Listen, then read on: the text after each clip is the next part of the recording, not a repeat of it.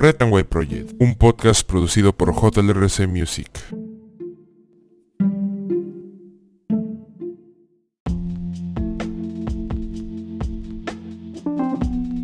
Muy buenas a todos, bienvenidos a este su programa Red and White Project, sin novedad en el papel. El día de hoy, 14 de junio del 2023, estas son las principales portadas de los diarios de nuestra nación. En portada del diario La República, Sada Goray embaucó al fondo Mi Vivienda, declaró garantías patrimoniales de 33.7 millones de dólares que solo figuraban en el papel.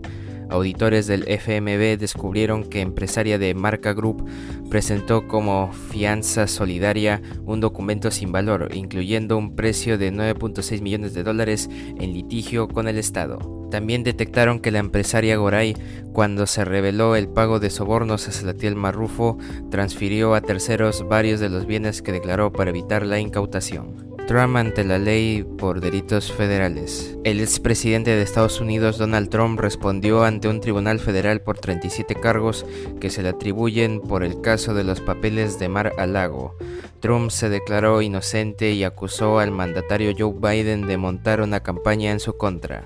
Keiko solicita cambio de ministros de Salud, Interior, Agricultura y de Energía y Minas. Gobernadores piden a ministro de Salud asumir condición de lucha contra el dengue. El Perú será uno de los países más golpeados por el fenómeno del niño.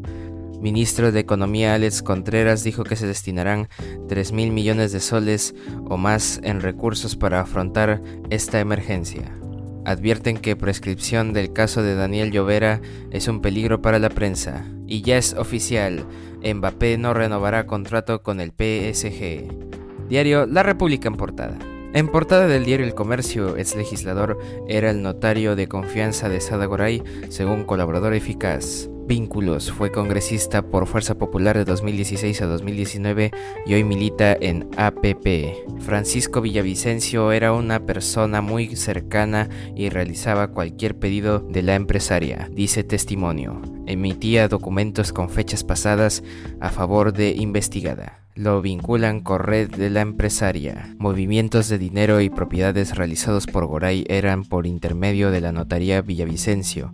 Agrega, ella es investigada por cohecho y tráfico de influencias agravado. Expertos cuestionan iniciativa que busca regular ventas de entradas.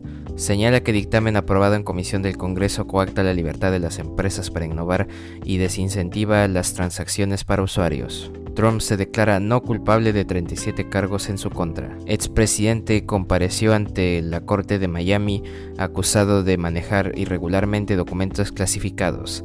Arremetió contra la justicia de Estados Unidos el expresidente. Y en opinión en la página 18, Carlos Pareja, Boluarte y la diplomacia presidencial, y Mabel Huertas en la página 19, el impacto político de la inseguridad. Presentan amparo por ley que afecta independencia de procuradores. Demanda contra el Congreso. Contraloría halló deficiencias en labor de prevención ante el dengue. Piura es la región con más contagios y fallecidos, más de 145 mil casos en el país. Gobierno recién saca del cargo al ex esposo de Goray, a seis meses de caso de corrupción. Hasta ayer, Luis Mesones fue miembro del consejo directivo en el Instituto Tecnológico de la Producción, adscrito a Produce. Y la Padula no jugará el viernes contra Corea del Sur, pero sí estará ante Japón. Diario El Comercio en portada. En otras portadas, el libro La Gestión, desafortunadamente el riesgo político es un desafío para el Perú. Ajay Banga conversó con gestión durante su visita a Lima. Al presidente del Grupo Banco Mundial, en el caso de la economía peruana le preocupa más la gobernabilidad y la inversión en infraestructura que un shock extremo. Además señala que se deben encontrar fórmulas para que el BM, el BID y el FMI ayuden a los privados a mitigar el riesgo cambiario en mercados emergentes. Y en portada del diario Depor, su diario de deportes, corren por la 9 ante la ausencia de la Padula, Guerrero y Valera asoman como las principales opciones para ser el killer frente a Corea. El depredador partiría con ventaja, pero Reynoso definirá hoy el 11. Orejas y Polo para la fecha 2 ante Alianza Atlético en el Monumental. Pasquini se pondrá la celeste, lateral izquierdo Che ya arregló con Cristal. Y Lío no jugará el próximo mundial. El propio Messi lo dijo. Diario de por en portada. Y bueno, un día como hoy, 14 de junio, es el centésimo sexagésimo quinto día del año del calendario gregoriano, el que todos conocemos, el que todos usamos. Y un día como hoy, en el año 1823, Guatemala se separa de México. En el año 1872, en Canadá el gobierno legaliza los sindicatos. En el año 1926, Brasil deja la Sociedad de Naciones. En el año 1949, en Vietnam se proclama un estado vietnamita bajo el gobierno de Bao Dai. En el año 1990, en Colombia, es abatido por el bloque de búsqueda John Jairo Arias, la mano derecha del narcotraficante Pablo Escobar. En el año 1993 en Viena se inaugura la Conferencia Mundial sobre Derechos Humanos.